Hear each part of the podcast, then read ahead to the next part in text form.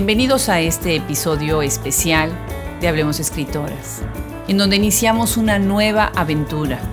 Hablemos, escritoras. Una oración, una invitación, un mandato, una oportunidad para repensar la obra de escritoras contemporáneas y de todos los tiempos. La casa que hemos construido en Hablemos Escritoras ha ido creciendo poco a poco, agregando nuevos cuartos.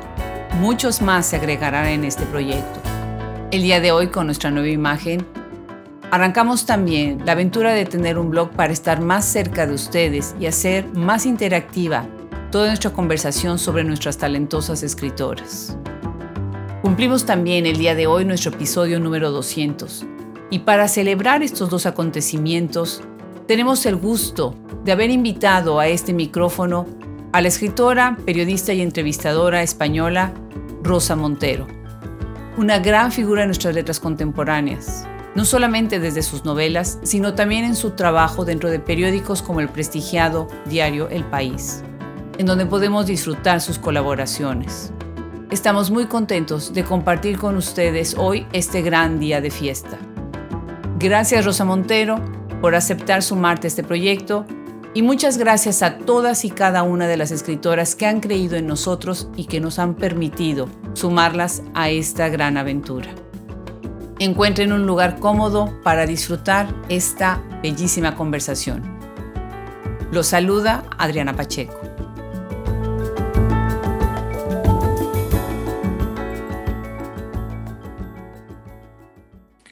Pues bienvenidos a esta edición de Hablemos Escritoras podcast y de verdad, de verdad, qué difícil es entrevistar a una gran entrevistadora. ¿Cómo, puede uno sentarse frente a un micrófono cuando se sabe que la otra persona, la que está en el otro lado del micrófono, ha estado en la misma posición en muchas, muchas otras situaciones para entrevistar? ¿Cómo entrevistar también a una gran observadora del mundo y de la naturaleza humana, a una prolífera escritora y sobre todo una gran persona? Muchísimas gracias, Rosa Montero, por permitirnos entrar a tu casa en este micrófono, con este micrófono de Hablemos Escritoras. Bienvenida. Muchísimas gracias a ti, Adriana. Qué palabras tan preciosas, de verdad, y tan afectuosas y generosas. Pues fíjate, además te diré que yo creo que, que, que es más fácil entrevistar a un periodista, porque a un entrevistador, porque porque siempre más o menos sabes efectivamente lo que es estar al otro lado y facilitas las cosas. Yo por lo menos esa es la sensación que he tenido cuando he tenido que entrevistar a periodistas, ¿no? Como entrevistadora yo. Y sí, yo creo que hay una mayor complicidad, eh, así que es más fácil, diría yo. Aparte de que a ti se te da muy bien. Así que nada. Ah, muchas gracias. muchas gracias. Pues mira, estoy muy emocionada, estoy muy contenta, estoy muy emocionada, es un honor. Eres una gran inspiración para mí. Yo te leo desde, desde, siempre, desde que tengo memoria. Y ahorita quiero mencionar que tu playlist de tu libro La carne me ha acompañado muchas veces a trabajar, a viajar. se los recomiendo muchísimo. Es una selección de música que habla mucho del espíritu de ese libro tan, tan maravilloso del que vamos a hablar, ¿no? Muchas gracias. Es que además me encanta la música, realmente es un arte esencial para mí, no sé cómo se puede vivir sin música, ¿no? Entonces me encanta que, que te haya gustado esa, sí, sí, esa playlist, sí. Sí, no, pues qué bien que es que, lo, que esas ideas ahora salen, se acompañan con los libros, ¿no? ¿En mm. dónde estás ahorita, Rosa? ¿En dónde nos estás escuchando? Estoy en mi casa en Madrid y entonces estoy Nada, eh, sí, en la sala, sentada en el sofá con una de mis perras aquí pegada a la, a, la cadera, subida al sofá. Sí, una pequeñita. ¿Ya está un poco abierto Madrid o todavía sigue muy cerrado? No, estamos en, eh, está toda España muy alta en la tercera ola muy grande. Tenemos ahora mismo, ha bajado un poco en el porcentaje, pero sigue siendo altísimo. Ha bajado un poco en, las, en la última semana, en las dos últimas semanas. Tenemos 800 y pico, casi 900 contagios por 100.000 eh, habitantes, que eso es una barbaridad pero bueno, tenemos que seguir bajando y, todavía estamos también muy cerca de, Mm, de saturación eh, hospitalaria en algunos sitios. Así que nada, esta larga y dura guerra, ¿no? Que verdaderamente, que este trauma que estamos pasando en todo el mundo. Que sí, bien dicho, este trauma, que, que, eso es lo que ha sido, ¿no? En general. Empecemos por lo que iniciamos, eh, que fue hablar sobre tu carrera como periodista. A mí me intrigan muchas cosas sobre ese aspecto tuyo, eh, y tengo muchas preguntas, podría yo usar una hora completa nada más para hablar de eso que me intriga. Dale, dale. Y una de las cosas que quiero contarle al, público es que las técnicas para entrevistar de Rosa Montero se estudian y que ha entrevistado a gente muy importante y obviamente, bueno, de alguna manera ha marcado tu vida con este, pues en tu manera en la que escribes ficción, ¿no? Porque están en diálogo. Platícanos de, ti como, como periodista, de esta técnica para entrevistar. ¿Qué es para ti el periodismo, eh, ser entrevistador? ¿Y cómo crees tú que te ha marcado? Sí, el periodismo eh, para mí es un oficio. Eh, me gusta mucho, ha sido un oficio muy bonito, una profesión muy interesante que además empecé a trabajar súper joven, con 19 años, cuando había terminado el primer año de la carrera. Empecé a trabajar y, y la verdad es que es una profesión que te permite conocer muchos mundos y no me refiero solo a los geográficos, que también te permite sobre todo algo tan interesante como conocer mundos interiores, otras maneras de estar en la realidad, ¿no? que para mí es algo fascinante. ¿no? Pero, pero vamos, no pertenece, el periodismo pertenece a mi ser exterior, ¿no? En la parte profesional, y aunque insisto que creo que me gusta mucho y me ha dado mucho, pues eh, podría vivir perfectamente sin, sin, sin trabajar como periodista, aunque no quiero porque vivo de eso todavía económicamente y porque te pone en contacto con la realidad. Pero bueno, podría. Mientras que lo otro, eh, la, la, narrativa, la ficción, pues es algo que pertenece a mi, a mi, a mi ser interior, ¿no? no al ser exterior. Eh, como la mayoría de los novelistas, empecé a escribir de niña, ¿no? Eh, con, con, seis años o así, pues escribí mis primeros cuentos, que eran de, de, ratitas que hablaban. Así que desde que me recuerdo como persona, me recuerdo escribiendo ficción, ¿no? Entonces, eh, no podría vivir sin eso, porque eso forma parte estructural de lo que soy, es como un esqueleto exógeno que me mantiene en pie, ¿no? Es algo definitorio y tal. Y el periodismo, por otro lado, pues bueno, yo quería, de, de, de, adolescente, quería ser muchas cosas, ¿no? Empecé a estudiar psicología porque pensaba que estaba loca, como la mayoría de los que estudian psicología o psiquiatría. Tenía ataques de angustia y por eso me, me, hice psicología, lo dejé en cuarto curso de la universidad, pero también hacía teatro, era una actriz malísima, pero el teatro entonces era muy divertido. Eh, yo qué sé, o sea, que te quiero decir, y hacía periodismo, o sea, que, pero que no tenía como una idea clara de ser periodista, más bien me, me hizo la vida, ¿no? Me gustaba, me atraía la profesión porque soy una persona muy curiosa, tengo una curiosidad de 360 grados, ¿no? Me interesa todo y pensé que el periodismo me permitiría seguir aprendiendo toda mi vida y esa es otra cosa que es verdad que te permite, ¿no?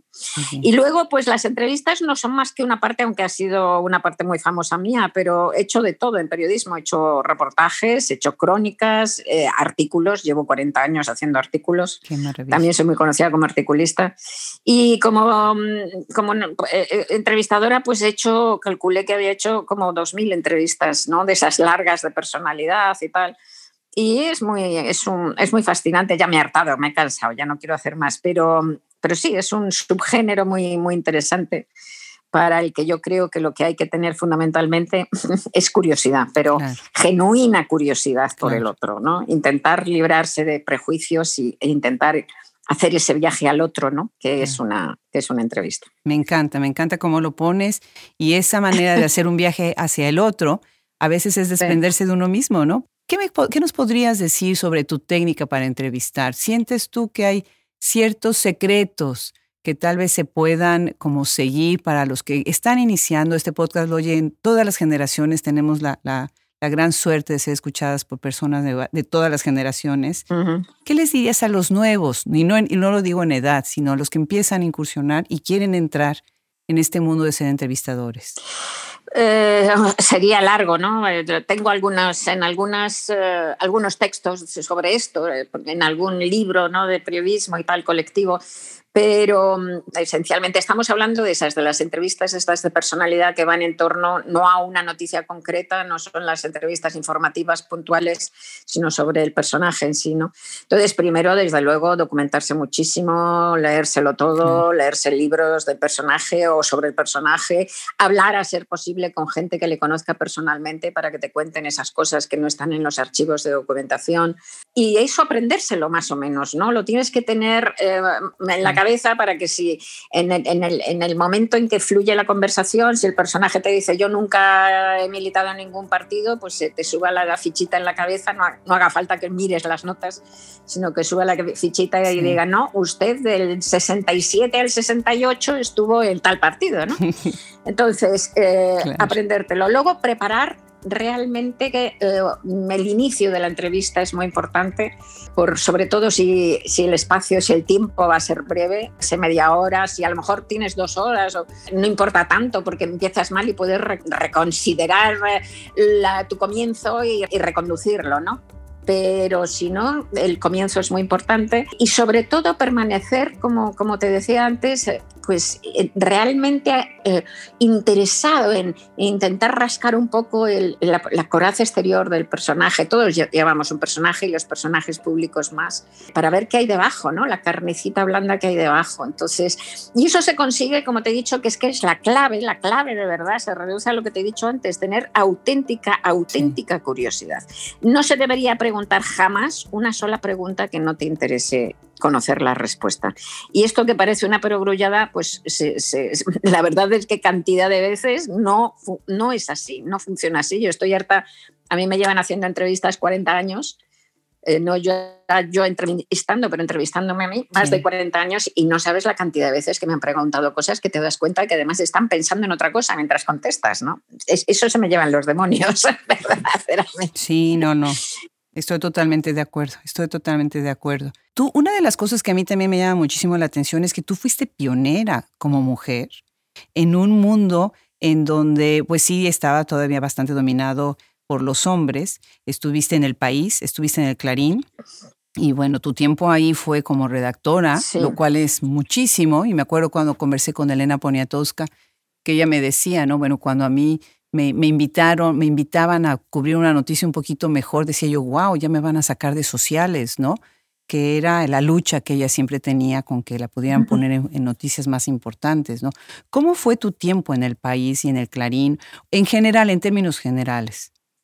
Bueno, en, el país sigo como, como colaboradora, ¿no? En el país llevo pues esos 40 años y sigo eh, escribiendo una columna eh, cada semana en el suplemento dominical.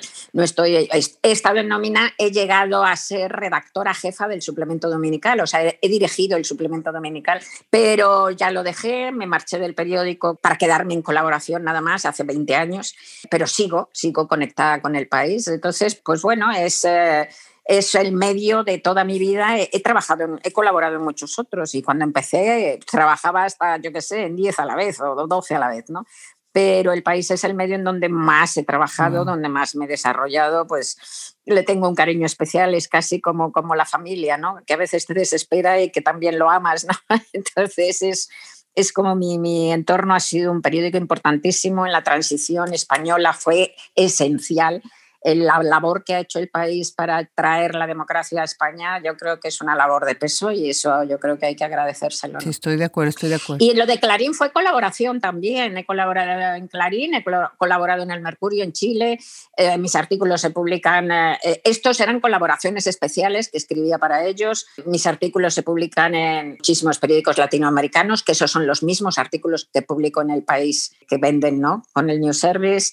He colaborado en otros periódicos también franceses y tal, y, yo qué sé, eventualmente alguna vez también en alguno británico.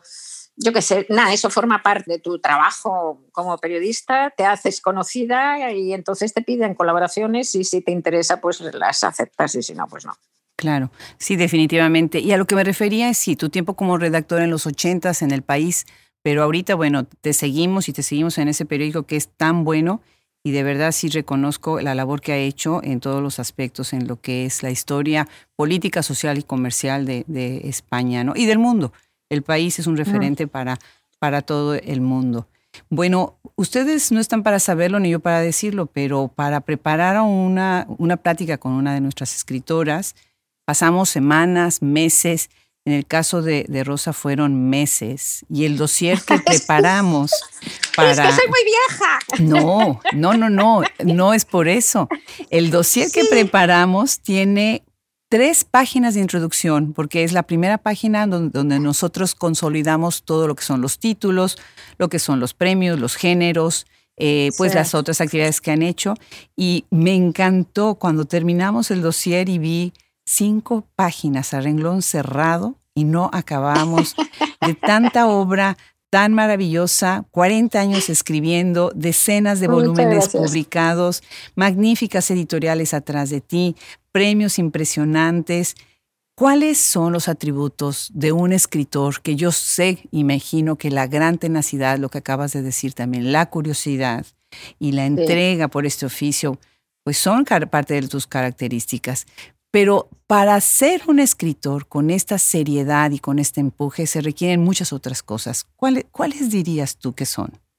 Bueno, bueno, lo primero es que insisto en que empecé a, trabajar muy joven y soy muy mayor, entonces ahí por eso tengo ya una, una carpeta de documentación muy gorda. Recuerdo, y déjame, permíteme que te haga esta, este inciso, recuerdo cuando yo hacía las entrevistas, claro, el, pues un poco el, el, pequeño desaliento que era hacer una entrevista a alguien mayor que llevara mucho tiempo, el alivio que era hacer una entrevista a alguien joven que tenía una carpeta mucho más pequeña para aprenderte, ¿sabes? O sea, porque realmente como te lo tenías que aprender, como te digo, no te, tenías que estudiar como si fuera para un examen un poco toda la vida del individuo o de la individua. En fin, bueno, pues... Em, eh, bueno, no sé de mi talla o de ninguna talla. Para ser escritor, sobre todo para ser, para ser novelista, que es una carrera de larga distancia, pues sobre todo se necesita una tenacidad brutal, pero una tenacidad brutal.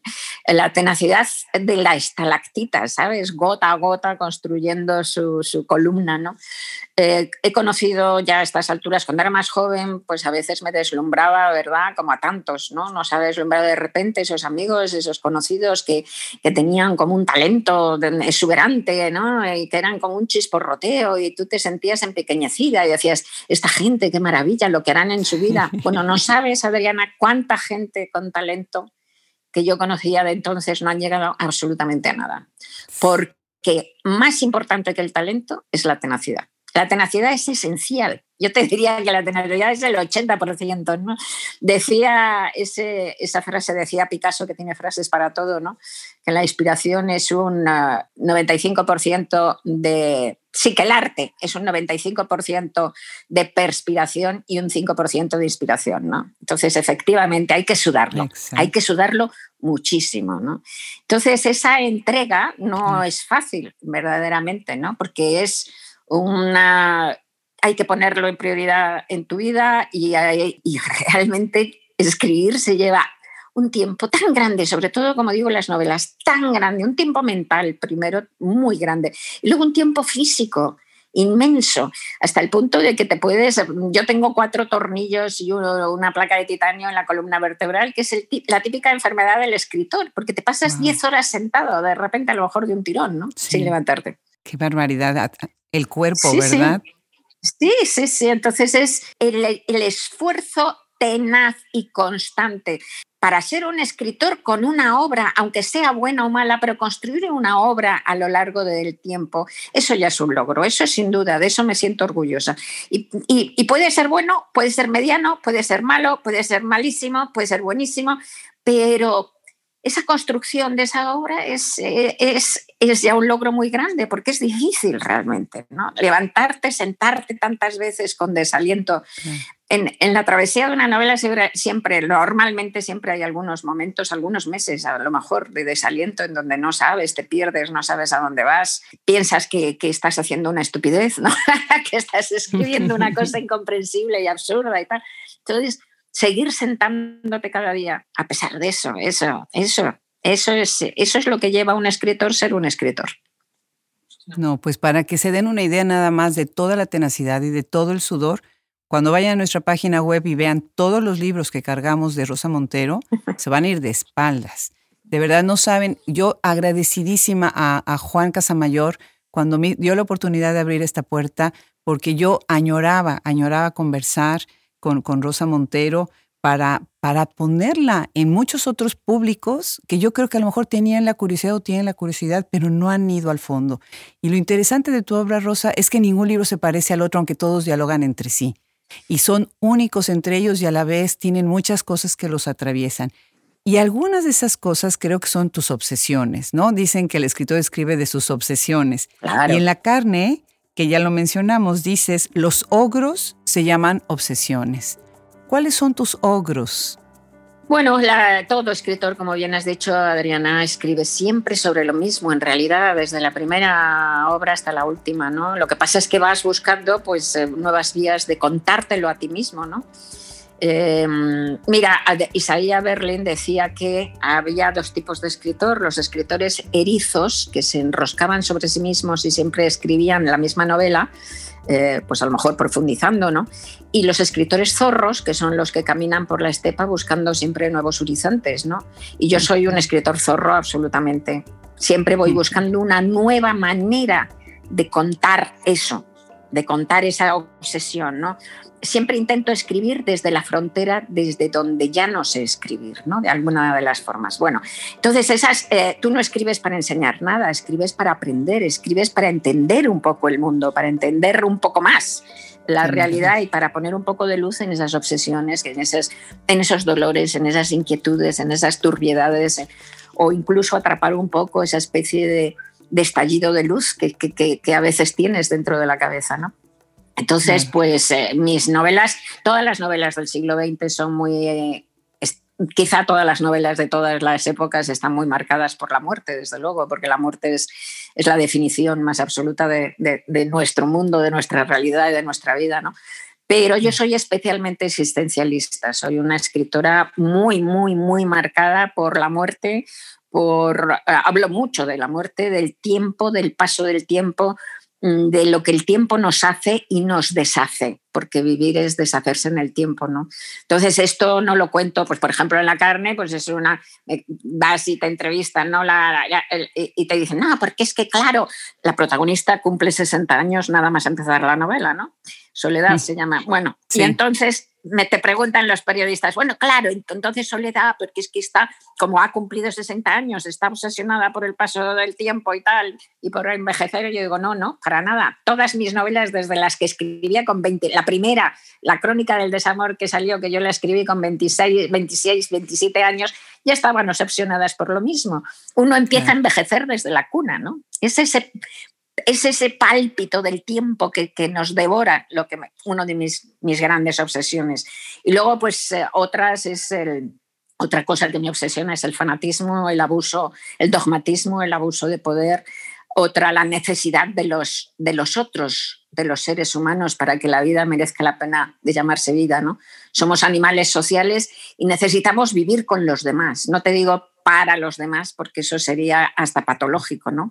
Hay que vivir para uno, pero con los demás, ¿no? Esa es otra obsesión mía, la necesidad del otro, ¿no? Esa es otra obsesión mía. La realidad como, como una construcción imaginaria, ¿no? La falta de distancia entre lo imaginario y lo real, ¿no? Las fronteras tan difusas, incluso la memoria como algo inventado, creemos que recordamos algo, pero en realidad nos lo inventamos, lo manipulamos. La memoria es un cuento en construcción. A medida que vamos creciendo, además, lo vamos cambiando. Por ejemplo, yo lo que recuerdo hoy de mi infancia no es lo que recordaba hace 20 años. Bueno, pues mm. estos son el amor, por supuesto, el amor y el sexo. ¿no? La necesidad carnal también y el amor, con todas sus luces y sus sombras. ¿no? Yo creo que, bueno, más o menos esto, alguna, alguna cosa más hay por ahí. No, no, genial. El bien y el mal, por supuesto, ¿no? El bien y el mal, el mal aterrador del mundo, ¿no? La oscuridad malvada del mundo, cómo manejarlo, cómo sobrevivir a eso. Definitivamente. Y bueno, quienes nos escuchan ya, ya se imaginan o ya están entendiendo por qué hicimos todo lo posible para celebrar nuestro episodio 200 y la nueva serie, la nueva visión de Hablemos Escritoras con una voz como la de Rosa Montero. O sea, una escritora con todas estas aristas, pero como bien acabas de decir, regresando a los mismos temas, nada más tratando de ponerlos desde distintos ángulos, ¿no? Y me, recuerdo que en alguna de esta larga investigación que hemos hecho sobre tu trabajo y la lectura y relectura de muchos libros que había leído hace muchos años y que me encantó que regresé a ellos, eh, regresé a Crónicas del Desamor. Y me, gustó mucho que en alguna entrevista en algún momento dijiste que era una novela juvenil y que ahora al paso del tiempo, 20 obras después, 30 obras después, eh, lo veías, bueno, pues como eso, como una novela nada más de tus principios. Sin embargo, el libro tomó fuerza y tomó vida y empezó a reeditarse, o sea, es como si se negara a desaparecer, ¿no? Ese primer libro, ¿qué fue lo que significó para ti? ¿Y cómo es esto que dices tú del éxito que tuvo? ¿Por qué? ¿Llegó en el momento en donde España y el público hispanoparlante lo necesitaba? ¿O qué, qué habrá pasado? Mira, eh, la verdad es que no considero, acabo de hablar de mi primera novela, Crónica del Desamor, por, por, por, acortar, ¿no? porque si no es un lío, pero la verdad es que no considero la crónica mi primera novela, ¿sabes? Por eso la llamé crónica, verás, es que Em, a mí me, yo me había hecho famosa como periodista en el país ¿no? durante la transición y entonces una editorial que era muy pequeñita entonces que, y que ahora es una editorial grandísima, la editorial Debate, pero entonces no tenía, ni siquiera era solo una editorial que tenía ensayos, no tenía ni siquiera novela, no, no narrativa, colección de narrativa, tenía una colección de ensayos feministas. Bueno, entonces me pidió que hiciera un libro de entrevistas a mujeres españolas que hablara hablando de la transición para la mujer. Y yo dije que sí porque por entonces era colaboradora y los colaboradores siempre dicen que sí a todo por el dinero, ¿no? Y me dieron un adelanto ínfimo, me lo gasté, pasaba el tiempo y me aburré muchísimo hacer más entrevistas, además de las que yo hacía para el país, ¿no? Así que cuando pasaron seis meses, pues les dije a los editores, mira, no me siento capaz de hacer esto, me aburre mucho. Si queréis os hago una especie de crónica, de crónica narrativa, eh, falsa, quiero decir, o sea, una crónica eh, narrativa, literaturizada, ¿no? de, ficcional de las mujeres en la transición. Entonces, pues me dijeron, ah, vale, pues bueno, pues estupendo, pues inauguramos una colección de, de, narrativa y el primer número de narrativa de debate pues es Crónica del Desamor. Entonces, lo que hice fue eso, ya estaba con pie marcado, ya era, estaba respondiendo a esa petición de los editores y lo que hice fue esa especie de libro coral, un libro narrativo de ficción coral, hablando de diversas, con diversos tipos de mujeres que contaban su situación en la, en la sociedad española. Yo en mi vida como narradora jamás hubiera hecho eso. De hecho, yo considero que mi primera novela de verdad es la segunda, La función del tono. Entonces, por eso lo llamé crónica, crónica del desamor, porque para mí no era una novela. Eso no es solo que, no sé, que sea una novela juvenil, es que no era una novela desde mi punto de vista, ¿sabes? Sino que estaba demasiado pegada era pues eso, una especie de reportaje de crónica de ficción. Y tuvo muchísimo éxito porque, porque reflejó, porque hablaba de, la, de una sociedad española que entonces estaba adquiriendo visibilidad. Durante los últimos años del franquismo ah, iba desarrollándose en España dos sociedades, una la sociedad real, la que vivíamos todos, que, cada día, pero que no, que, que no, era legal, y luego la sociedad oficial, que era la franquista, pero que cada día era más anómala y era más ortopédica y respondía menos a lo real. ¿no? Entonces, lo que pasa es que esa sociedad real no se veía reflejada en los medios eh, censurados por el franquismo. ¿no? Entonces, cuando terminó en la transición, empezó a emerger esa sociedad. Y mi novela permitió, mi novela, mi libro, ese primero, mi crónica, permitió que la sociedad se viera tal como era, se reconociera. ¿no? Y yo a mí como no me gustaba, tuvo un éxito tremendo e, e inesperado.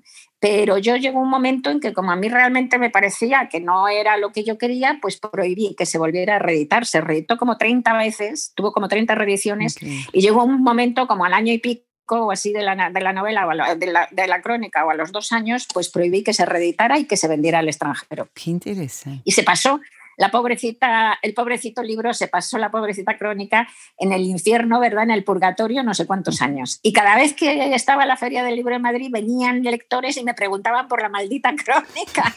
Se negaba a desaparecer. Se los demonios. Se negaba. Sí. Y cuando y cuando fue, se fueron a cumplir los 30 años de su publicación, que fue en 2009, cuando se cumplieron los 30 años, de la publicación de la crónica y seguían pidiéndome la crónica, pues entonces comprendí que el libro tenía todo el derecho a vivir, que el libro formaba parte de los lectores también, no era solo mío. Y entonces le levanté el castigo, digamos, y desde entonces está editado y se vende y lo, y lo sigo vendiendo. es una maravilla. Ahora, bien dices, eh, como se han intercalado tus obras, y tienes también obras eh, que, de no ficción, como decimos en Estados Unidos, ¿no? Entonces es un poquito difícil hacer este orden. Sin embargo, dentro del rubro de novelas, tú dirías que la, primera sería La función Delta, debate 1981. Después te trataré como a una reina de Seix Barra 1983 y Amado Amo, debate 1988. Dirías tú más o menos son tus primeras tres novelas. Exacto, sí, sí, serían esas, sí. Eh, lo que pasa es que te digo, la primera es ficción también, lo que pasa es que es ficción mm, sobre, con, con uh, una, para responder una petición eh, eh, y con forma como de crónica narrada, ¿sabes?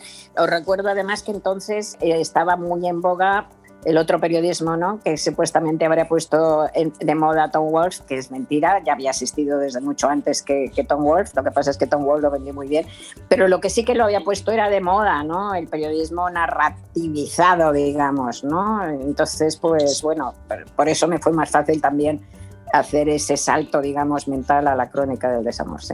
Déjame eh, ahora jalar la conversación, llevar la conversación a un libro que se hizo muy famoso, que es muy famoso, La hija del caníbal, Espasa 1997. Es un libro conmovedor, conmovedor lleno de amor, de ironía, de misterio, de mentiras, de dobles. Pienso muchísimo en cuando estaba haciendo la maestría y el doctorado, de toda mi, mi teoría sobre comedia del siglo de oro, en los entuertos, en las máscaras, en los engaños, Pensé también en Velázquez, en las meninas, ¿no? Sobre todo hacia el final, como eh, Velázquez, ¿no? Se, está, está ahí como espía y Rosa Montero siempre está como espía y no vamos a echar a perder el final porque necesitamos que la gente que no lo ha leído lo lea, ¿no? Es un libro buenísimo, especialmente toca un tema que me intriga, que es la cuestión de la identidad y de cómo se define a través de la mirada de los otros y cómo nosotros, con nuestras propias palabras, el poder de la palabra muy importante, va construyendo esto que acabas de decir ahorita, ¿no? Que ni siquiera nos recordamos como, como debemos de recordarnos siempre, sino que nuestra identidad va cambiando, ¿no? Cuéntanos sobre este libro y sobre esta idea de construir la identidad a través de la literatura.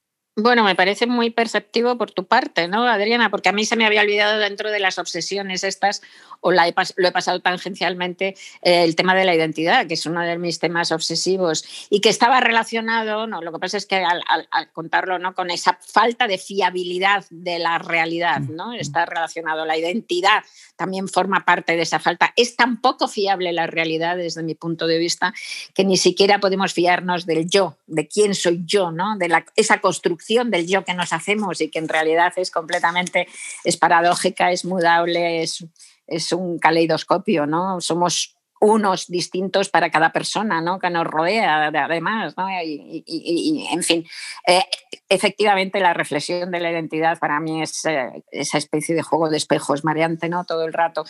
Y, bueno, La hija del caníbal, pues es eh, de todas mis novelas, le estoy muy agradecida, ganó un premio, el premio Primavera, pero además pues es de, me abrió muchos mercados, es una de mis novelas más leídas y, y más traducidas y, que creo que es una novela mm, eh, es una novela de potencia de alguna manera no es decir fue una novela que hice con, con todo mi conocimiento profesional con la carpintería no la escribí como con, con qué edad tendría yo pues como 40 y algo 40 y poco y eh, tenía, pues, pues fue eso, intenté hacer una novela con todo lo que sabía, ¿no? Y hacer una novela pues, de potencia profesional, por así decirlo, ¿no? Y, y bueno, funcionó eh, bien, como te digo, me, le estoy muy agradecida, ¿no? Y sin embargo, luego con esas cosas, esos criterios que tenemos los escritores con nuestras obras y tal, no es de las que me, me gusta a mí, ¿no? Aunque le estoy muy agradecida, pero me gustan más otras novelas más raras, digamos, ¿no? En las que, en las que me arriesgo más a ver si me puedo explicar, ¿no? Porque en esa novela estaba usando todos los recursos del oficio que conocía, ¿no? Y en otras novelas, pues normalmente me arriesgado más. He, intentado usar recursos que no conocía. y eso me gusta más a la hora de escribir, ¿sabes? ¿Cómo, como cuáles? ¿Cómo cuáles novelas que te gustan mucho? Pues, pues todo, bueno, pues me, me, gusta, me gusta mucho más la última, La Buena Suerte, que me pareció una novela muy arriesgada ¿ves? Es una novela con, una, con un narrador muy raro, una novela muy, con unos personajes muy extremos, muy poco convencional la situación y tal. Eh, pues, eh, pues, por ejemplo, me gusta, pues me gusta más esa, me gusta más La loca de la casa, que me parece un libro que es, no se sabe muy bien lo que es, un libro mestizo entre ensayo, entre ficción, entre autobiografía y todo es como un juego ahí interactivo con el lector para jugar el juego de la creación, ¿no? Me gusta, yo qué sé, me gusta muchísimo un libro, una novela que, que, es bella y oscura, que es, porque creo que es mi novela más poética, realmente, ¿no? Eh, y es una novela como más pequeña en relación con La hija del caníbal, ¿no? que es una novela mucho más armada y tal. Luego, la novela que me parece más ambiciosa mía y que estoy muy orgullosa de ella es Historia del, del Rey Transparente. Sí. Era muy difícil, dificilísima de hacer. Son 600 páginas en presente continuo. O sea, que es que eso es, no puedes decir, y pasaron tres años, o sea, toda la novela está contada en presente continuo. no, sé cómo, cómo conseguí, me metí en ese reto loco y, y, bueno, y funcionó, podía haberme estrellado, ¿no? Pues eso, cuando hay retos me gustan más, sí. Claro, cuando estábamos preparando el dossier, yo una de las novelas que consideré hablar, porque tenemos que usar el, tiempo de la manera más eficiente, entonces tenemos que seleccionar. Y obviamente la, historia del rey eh, transparente era una de ellas, pero después tuvimos que, darle lugar a otras, ¿no? Pero sí estoy de acuerdo. Pero definitivamente La Loca de la Casa, Alfaguara 2003, es muy interesante, ¿no? O sea, empezando primero desde esta idea de Santa Teresa de Jesús, ¿no? Que dice la imaginación es la loca de la casa. Genial, ¿no? Brutal, sobre todo tratándose de una mujer y en loca en femenino, ¿no? Eh, es, genial. Por otro lado, como dices, es un reto literario, eh, casi lúdico. Sí, Muy lúdico, nos pone trampas a los que estamos leyendo, ¿no? Sobre todo en este juego de la memoria que a mí me puso muchísimo a pensar en, en qué qué es lo que yo pienso sobre la memoria. Y de verdad me encantó. Y dices en una parte del libro, dices, siempre he pensado que la narrativa es el arte primordial de los humanos. Para ser tenemos que narrarnos. Y en ese cuento de nosotros mismos hay muchísimos cuentos. Nos mentimos, nos imaginamos, nos engañamos. Y bueno, pues regresas a este proceso de corregir nuestro pasado, ¿verdad? El pasado y el presente es lo que, lo que llevamos hablando ahora en este ratito. Adriana, a mí me parece esencial eso, esa, yo esa sensación de verdad, de falta de fiabilidad, de, que vivimos un poco eh, eh, en una construcción imaginaria de alguna manera. ¿no? Eh, y, desde luego nuestra, la memoria, eso desde luego. Yo tengo un hermano al que quiero mucho y con el que, como todos hacemos, ¿verdad? Pues a veces hablo de cosas de nuestra infancia que hemos vivido los dos, ¿no?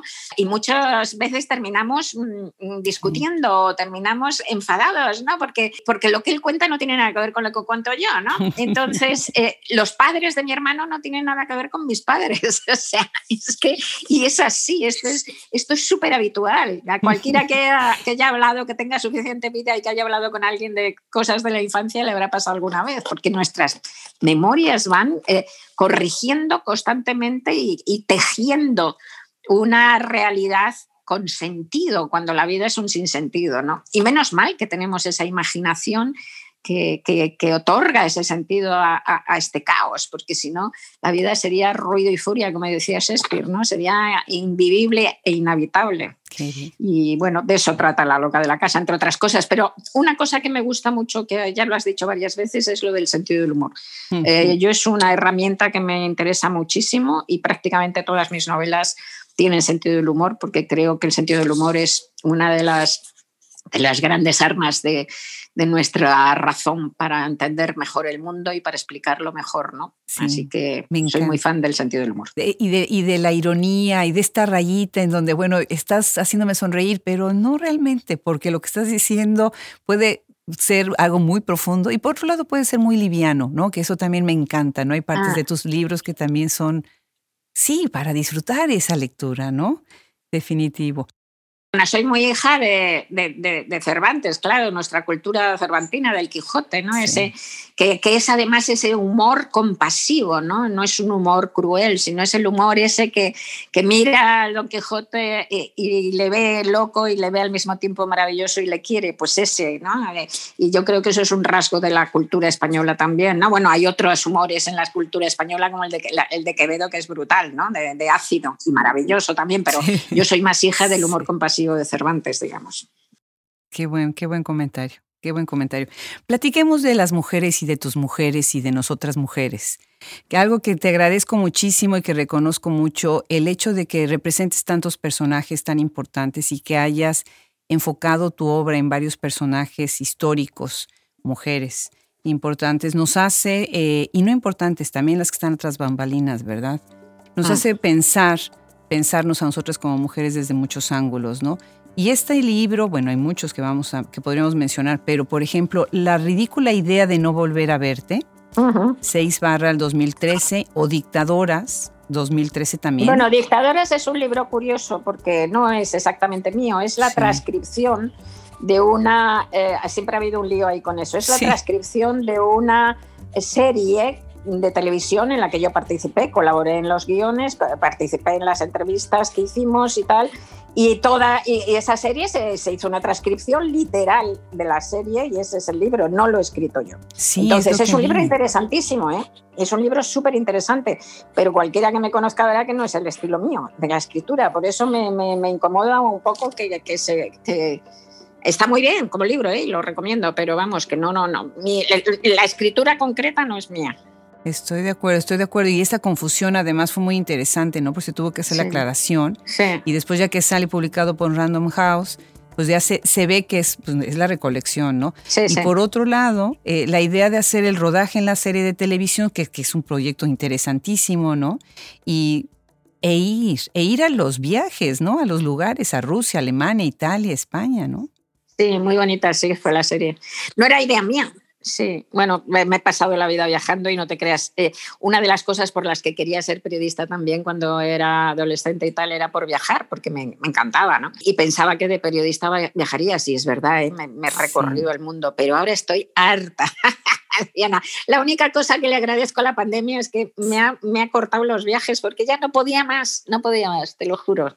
Ya lo creo, ya lo creo con giras de libros y todo, cursos, seminarios, no, no, no.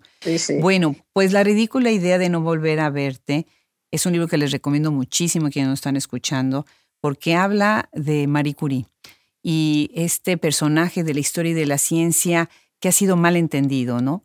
Y otros personajes que has rescatado son tan importantes para no nada más reescribir la historia, sino entenderla, ¿no? desde, desde lo cotidiano. Cuéntanos un poco acerca de tus ideas de recoger precisamente personajes de la historia, mujeres, y cómo estos personajes se ven desde, otras, desde otro ángulo gracias a la literatura. No, lo que pasa es que estamos cambiando, estamos cambiando una realidad completamente anómala, histórica anómala. La historia tal como la conocemos es un absoluto engaño pero literalmente, Adriana, un absoluto engaño, es mentira la historia que nos, que nos han eh, enseñado y que desde, desde siempre. ¿no? Entonces, hace 25 años yo saqué un primer libro que se llamaba Historias de Mujeres, 26 años. Eh, entonces, que teníamos la idea en general de que las mujeres no estaban en, en, en los anales de la historia y y no había mujeres importantes o muy pocas en el pasado, porque claro, como las mujeres nos han tenido en esa discriminación tan brutal, que no nos dejaban estudiar, que es cierto que no nos dejaban trabajar, a la mujer no se la ha dejado estudiar em, prácticamente hasta, hasta principios en la, universidad, hasta principios del siglo XX. En España creo que fue en 1911. No se nos ha dejado votar hasta mediados del siglo XX. o sea, que es que es impresionante, ¿no? Bueno, y efectivamente teníamos una discriminación tan grande, pensábamos que entonces las mujeres, pobrecitas de nosotras, no habíamos podido hacer nada. Pero es que eh, cuando yo escribí ese libro, que había ese pensamiento general, como a mí me gusta mucho leer biografías, sobre todo biografías de escritores, de artistas, tengo una biblioteca mm, personal de biografías de muchos cientos de volúmenes y que, y bueno, bastante interesante. Entonces, eh, pues yo ya vi, con ese gusto mío por la biografía, había caído ya en varias mujeres alucinantes, historias de mujeres alucinantes, sobre todo en biografías anglosajonas, que como sabes, pues tienen, hacen una, tienen el género biográfico en el mundo anglosajón es potentísimo. ¿no? Entonces, eh, ya se me ocurrió escribir ese libro de biografías de mujeres y saqué pues 16 biografías de mujeres poco conocidas y alucinantes. No, no era un libro de, de santitas, ¿eh? era, la había de todo, había mm, mujeres malísimas, no era una geografía para nada, pero sí que celebraba la inmensa variedad de, de, las mujeres y las cosas que habían hecho, aunque no eran conocidas muchas de ellas entonces y tal y cual. Bueno, desde hace 26 años para acá eso no ha hecho más que ha estallado ese conocimiento, ¿no? Ahora hay cantidad de investigadoras, investigadores también, algunos masculinos y, y, mujeres, que están eh, cambiando la realidad de, de, nuestro pasado, porque lo que se ha descubierto sin género de dudas es que ha habido, a pesar de todos esos problemas que hemos tenido las mujeres, en toda época de, de, nuestra historia, de nuestro pasado, en todas las culturas y en absolutamente todos los campos de profesionales y artísticos y culturales y políticos, en todos ha habido mujeres tremendas, importantísimas, pero lo que pasa es que luego los anales completamente sexistas las han borrado. Entonces, por ejemplo, ¿quién es el primer autor literario de la historia de la humanidad? El primer autor confirma con nombre literario de la historia de la humanidad. Pues es una princesa acadia que se llamaba Eneduana y que escribió hace 4.300 años un libro que se llama La exaltación de Inanna, que Inanna es una de las grandes diosas de las grandes diosas de la antigüedad, ¿no? Entonces, esta princesa acadia, que es el primer autor conocido de la historia de la humanidad, a ella pertenecen también las primeras notas musicales y las primeras anotaciones astronómicas. Así que esta princesa Cadia está en el comienzo de la literatura, en el comienzo de la música, en el comienzo de la astronomía. ¿Y quién conoce a Edneduana? Nadie, porque la han borrado, empezamos a conocerla ahora. y como pues eso, montones, cientos, miles, cuando consigamos sacar todo eso a la luz que ya ha salido y sobre todo cuando consigamos meter todo ese conocimiento, no en el 8 de marzo como recuerdos de estas mujeres, sino en el corpus de la, educativo. Cuando se estudie la, fisión nuclear, pues habrá que estudiar a Liz Meitner, que fue la creadora, la inventora de la fisión nuclear, aunque no le dieron el Nobel a ella, se lo dieron solo a su jefe. No habrá que estudiar a Liz Meitner el día 8 de marzo, habrá que estudiarlo en clase cuando llegue la fisión nuclear. A eso es a lo que me refiero, ¿vale? Y cuando hagamos, consigamos hacer eso, va a cambiar el mundo. Va a cambiar el mundo literalmente, porque además en ese desdén que se ha tenido a las mujeres, en ese desdén de ignorar nuestra propia historia, hace que las mujeres sean más, más eh, eh, tengan más inseguridad, muchísima más inseguridad, que a lo largo del tiempo hayan tenido que empezar todas desde cero, sin tener en cuenta esa tradición anterior, ¿no? Y que, y que los hombres las desdeñen más. Gran parte de la violencia de género machista y sexista se basa también en eso, en esa gran mentira. ¿no? Y me recuerdo a, Clara Schumann, por ejemplo. Clara Schumann era mujer de, de Schumann, el compositor, era una de las mejores pianistas de su época y era compositora también. Y, y, era una buena compositora. Eh, está en, en, la obra de Schumann, ahí están también algunas de las, de las composiciones de Clara con el nombre de Clara, no es que se las apropiaran, pero están dentro de la obra de Schumann, ¿vale? De su marido. Y compuso poco. ¿Y por qué compuso poco? Porque escribió la pobre en su diario. En algún momento de mi vida acaricié la loca idea de ser compositora, pero me dije, si, si ninguna mujer lo ha conseguido antes, ¿cómo lo voy a conseguir yo? Y lo dejó, y lo dejó, Adriana, y lo terrible es que es mentira, ha habido montones de compositoras importantísimas antes que ella en el origen de la ópera, en el origen de, vamos, en el mundo medieval, en el mundo árabe, en el eh, y en, en, esa época, en la época de Clara Schumann, había otro montón de compositoras en Europa, pero claro, es que no las ponían en contacto. Entonces, ella no podía saberlo. Claro, exacto. Entonces es... Eh, bueno, pues eso está cambiando afortunadamente y esa es la gran revolución, ¿eh? la gran revolución, que es la revolución del conocimiento. Simplemente cuando nos demos cuenta de quiénes somos, cuando cambiemos este, esta herencia de una historia completamente mala historia. O sea, no es que yo no reivindico para nada hacer una historia feminista, lo que reivindico es hacer una historia verdadera, real, punto. Esto nos va a cambiar la mirada del mundo y el mundo total. Me, emociona, me emociona, me conmueve, me motiva escucharte. Estoy completamente enternecida, porque eso es lo que debe de ser. No tenemos que reescribir la historia y, voces como la tuya, lo que acabas de decir, es fundamental y ojalá que, que escuche este podcast mucha, mucha gente, hombres y mujeres. Necesitamos todos, todos trabajar en equipo. Este es un proyecto para mujeres, sobre escritoras, pero no nada más para ellas, sino nada más para ellas, sino porque todos estamos en un, en un puente, estamos creando puentes para todos los géneros, ¿no? Sí. Muy, muy emocionante lo que me dices. Déjame hacerte una pregunta que también me parece muy relevante en tu obra y es tu relación con el lector como interlocutor. Creo que definitivamente tú tienes un diálogo completo. Pienso mucho en Pirandello cuando, cuando te leo, por ejemplo, me pasa con la carne y en esta parte, tu petición final al lector, tienen que leer el libro para ver cuál es la petición que le hace Rosa Montero al lector, ¿no? Y cómo tu, tu lector se vuelve tu interlocutor, es tu cómplice, ¿no? Eh, por un lado. Y por otro lado, me, me, parece muy interesante que tienes una relación en la manera de que construyes tus personajes eh, muy afectiva. Hay personajes que se ve que los quieres mucho.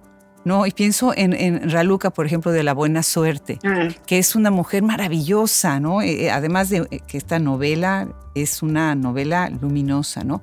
Platícanos un poco sobre tu idea de lector como interlocutor y sobre esta construcción, esta relación que tú estableces con tus personajes.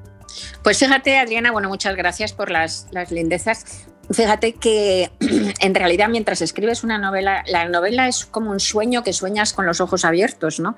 Y nace del mismo lugar del inconsciente de donde nacen los sueños. Y mientras escribes la novela, en realidad no estás pensando en el lector, sería absolutamente imposible, porque es un viaje, pues eso, como un sueño, es como un delirio, ¿no?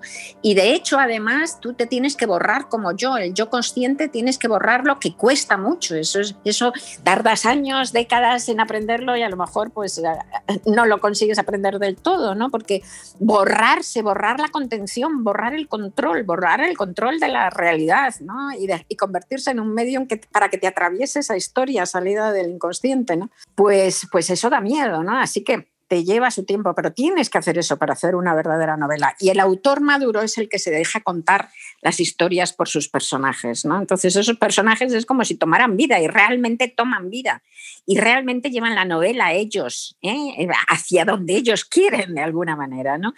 Y, ese proceso es tan, como te digo, de borrado del, del yo consciente del autor, que que no puedes estar pensando entonces en los, en los lectores, porque no, no funcionaría, no se podría hacer eso. ¿no? Eh, tú escribes para el lector que llevas dentro, tú escribes el libro que te gustaría leer, eso es lo que escribes. Pero luego, claro, cuando ya has terminado el libro, cuando estás en algún momento ya del, del final de la construcción del libro, pues sí que te cae encima todo todos los lectores, por supuesto. ¿no? Hay un momento en donde, que a mí pues, pues suele ser cuando hago la revisión final, el cepillado final, ¿no? que es cuando de repente pues empiezas a pensar en los lectores y en, cómo verán esto los lectores. ¿no? Y bueno, si hay un autor de esos que te dicen que a ellos no les importa, que a él o a ella no le importan los lectores, miente como un bellaco, porque todos queremos que nos lean, todos necesitamos que nos lean y que nos lean a ser posible, pues los, yo ojalá me leyeran los 1.200 millones de chinos, no sé cómo explicarte cuántos más mejor, ¿no? Pero, pero en el momento de la construcción, de la ideación, de esa especie de delirio controlado que es la, novela, pues ahí no, no, están, porque, porque sería algo demasiado exterior, ¿sabes? A esa especie como de, de ensoñación, ¿no? De esa especie como de fantasmagoría que te habita, ¿sabes? Y luego, muy importante, sí, luego el lector es esencial. Sin los lectores, sin los lectores, la historia de la literatura nos ha mostrado cantidad de casos en donde los escritores se han quedado sin lectores eh, por alguna razón y se han vuelto locos o se han suicidado o han terminado en un psiquiátrico. ¿no? O sea, es esencial que el lector exista. Y de hecho está en un momento, en el momento del origen de la novela, porque Mm, la novela en realidad tú estás imaginando todo el rato cosas, ¿no? La cabeza del novelista pues va sola con imaginaciones como la de los niños, ¿no? El 999 por mil de lo que imaginas no va a ningún lado, eh, no va a una novela ni a un cuento, nada, simplemente son como, como juegos mentales, ¿no? Imaginarios que desaparecen. Pero de repente una de esas veces se te ocurre algo, se te ocurre una idea o una imagen que te emociona tanto y no sabes por qué, que te turba tanto, que no te cabe en el pecho, no te cabe en la cabeza y entonces dices, yo esto tengo que contarlo, yo esto tengo que compartirlo. Necesitas contarlo, necesitas compartirlo y ahí nace la novela. O sea que el lector está en el origen mismo, en esa necesidad de compartirlo y en esa necesidad de contarlo. Pero luego cuando empiezas la travesía, pues ya te digo que es una fantasmagoría tan íntima que, que no estás pensando en los lectores en concreto, ¿no? Claro, estaba pensando ahorita que, estabas hablando de si los escritores no, sufren de una cierta esquizofrenia, ¿no? En que están viendo tantas voces, ¿no?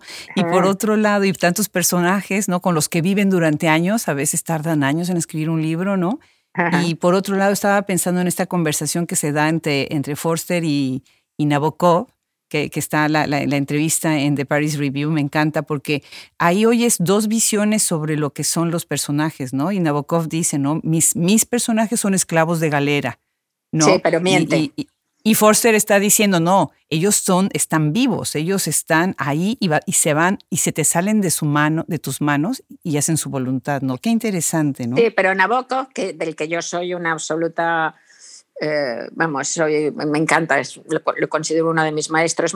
Nabokov miente cuando dice eso. Nabokov, que estaba bastante chiflado, como, como muchos estamos por otro lado, y que era un genio escribiendo, pues eh, es que era por otro lado de una pedantería tremenda, ¿no? Y entonces él tenía que demostrar que él era el gran escritor, el dios, ¿no? Este que todo lo tenía controlado, pero para nada. O sea, lo que él controlaba eran sus recursos, la carpintería, lo que controlas y lo que vas aprendiendo, porque la escritura es un oficio y escribir se aprende, lo que vas aprendiendo es el recurso para trasladar eso que da vueltas en tu cabeza y que es luminoso y que tiene un ritmo y una, y una belleza tremenda, que es el proyecto de esa novela, ese mundo, trasladarlo a las páginas y conseguir además que, que esos efectos que sientes tú dentro de tu cabeza, pues se transmitan a través de los libros y tal. Nabokov, ya te digo que es uno de mis maestros, ¿no? Nabokov es muy eh, em, arquitectónico igual que yo, ¿no? Eh, o sea, la estructura le importa muchísimo y toda la estructura está súper medidísima como las mías. Bueno, a, a, 100 años de diferencia de Nabokov, de su maestría, pero te quiero decir que entonces él Claro, naturalmente él dice, pero si yo lo construyo, hago todo esto, sí, pero construyes el qué? El efecto, la manera de, llevar, de trasladar eso que da vueltas en tu cabeza a, las páginas de un libro. Pero ¿de dónde ha salido eso que da vueltas en tu cabeza? No lo has escogido. No lo es que te ha, se ha mm. apoderado de ti. Ha salido, tú no has escogido escribir sobre la niña, tú no has escogido de, Lolita, tú no has, todo eso te posee. Y esa fuerza que tiene además expresiva Nabokov en sus libros, como por ejemplo en Lolita, que es evidentemente una, una posesión, ¿eh? le, le, poseyó Lolita y le poseyó Humber Humber, los dos. O sea, pues eso no lo ha escogido él. Luego lo que ha hecho ha sido esa obra maestra de pasar toda esa furia y ese fuego, pasarlo a lo real y no perder ni un ápice. ¿vale? Eso sí, eso lo controla, pero esa es la carpintería. Lo otro, nada. O sea que Sería magnífico tener una conversación entre los dos, que hubiera habido una conversación entre Rosa Montero y Nabokov, eh, sería, hubiera sido una cosa genial escucharla. No, no, me hubiera atrevido, hombre, para mí ya te digo que es uno de mis dos maestros reconocidos, uno es Nabokov y la otra es Úrsula K. la maravillosa escritora norteamericana. Sí, que recomiendo vivamente, pero no me hubiera atrevido ni a decir nada, vamos, de, pura admiración. Rosa, pues para cerrar esta bellísima, bellísima conversación, cuéntanos rápidamente de este libro, tu último libro, La Buena Suerte, Alfaguara 2020, que es una de las, de las cosas buenas que salieron del año de la pandemia, ¿verdad? Es un libro precioso, entrañable, temas muy fuertes, ¿no? Estás hablando pues de la soledad, de la violencia doméstica, las metáforas del tren, la idea esta de la mirada, ¿no? Pensé mucho en estas teorías inglesas sobre eh, the gaze, ¿no? De cómo se, ve al otro sin que el otro se sepa observado, ¿no? Que revisamos tanto en los doctorados de literatura. Y dices algo muy interesante, dices, la belleza ayuda a curar el dolor del mundo. Sí. Que creo que es como la moraleja que estás dejando de este bellísimo, bellísimo libro. Sí, eh, muchas gracias, muchas gracias por tus piropos a mi libro. Pues la verdad es que estoy súper satisfecha con la buena suerte. Es una intriga muy fuerte, es un suspense muy apretado, no es un suspense policial, ¿no? Aunque hay policías, hay delitos, hay delincuentes, pero el misterio es un misterio existencial sobre el por qué hay seres humanos que se comportan de una manera determinada. Trata eh, sobre el bien y el mal, sobre el mal este con mayúsculas, el mal incomprensible, el mal que no tiene ninguna razón, ese mal que nos vuelve locos, ¿no? El libro dice que las religiones inventaron para, darle al mal un sentido para que no nos destruya. Y es que es verdad, es que ese, ese mal nos vuelve locos. ¿no? Y trata también de que pese a que ese mal nos vuelve locos y es atroz, y puede ser absolutamente atroz, el bien es mayor en el mundo y lo creo, no es una postura voluntarista, lo creo verdaderamente. Creo que el ser humano está hecho mayoritariamente para el bien. Por eso es por lo que el mal nos, nos encoge el ánimo de tal modo, por lo que nos horroriza tanto, por lo que ocupan esas noticias la primera plana de los periódicos. Si estuviéramos hechos para el mal, nos daría igual, nos parecería totalmente normal, ¿no? No nos chocaría tanto, no nos seguiría tanto. Y es una historia de redención, la novela, es una historia de una persona que ha sido herida por el rayo de una desgracia y que se le ha desbaratado la vida completamente y que necesita, pero se le ha desbaratado completamente, se ha salido de su propia vida y necesitaba reconstruirla. La buena noticia es que en la novela la reconstruye y que al final pues, pues es esperanzador. Y yo lo creo también, porque los seres humanos somos unos supervivientes increíbles, somos capaces de ponernos de pie una y otra vez después de haber sido derrotados, vencidos, mutilados, machacados y nos volvemos a poner en pie y volvemos a crear una vida que, merece la pena de llamarse vida. Y en este caso, pues eh, ese, proceso de redención y de reconstrucción pues se hace de mano de, de Raluca, que es ese personaje que tú decías antes, que es que a mí también me enamoró. Es que se comió la novela, empezó a correr, a correr y se la comió, ¿no? Llegó con su luz, con su alegría, ¿no? Que es esa virtud animal que, que hace que, que, que, todas las células se regocijen de estar vivas, ¿no? Con su alegría, con esa fuerza vital y esa inocencia y esa sabiduría, porque es inocente y sabia al mismo tiempo, ¿no? Y llegó y me enamoró y enamoró a todos los personajes y los sacó de las tinieblas y les pone en la luz, ¿no?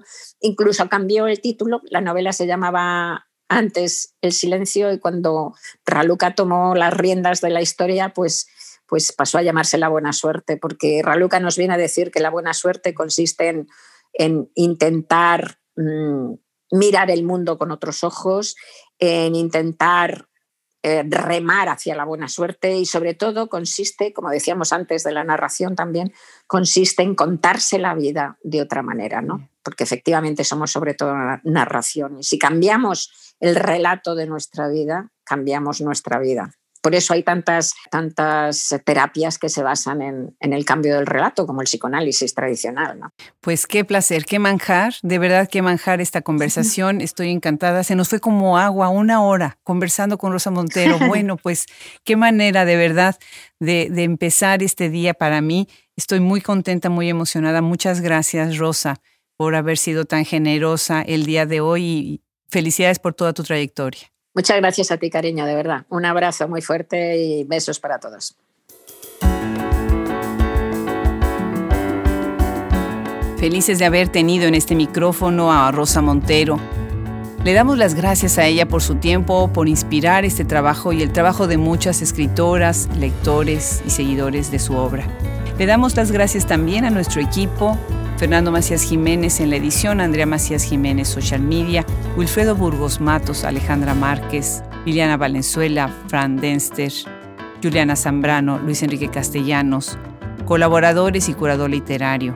Quiero hacer un reconocimiento y un agradecimiento muy especial a todo nuestro equipo de IT que ha hecho posible este cambio radical en la plataforma y en el concepto y en la idea de lo que conforma Hablemos Escritoras Podcast. Muchas gracias también a Enigma por haber hecho el desarrollo de toda una idea, de toda una simbología que cada vez consolida más y más Hablemos Escritoras. Se despide de ustedes desde Austin, Texas, Adriana Pacheco.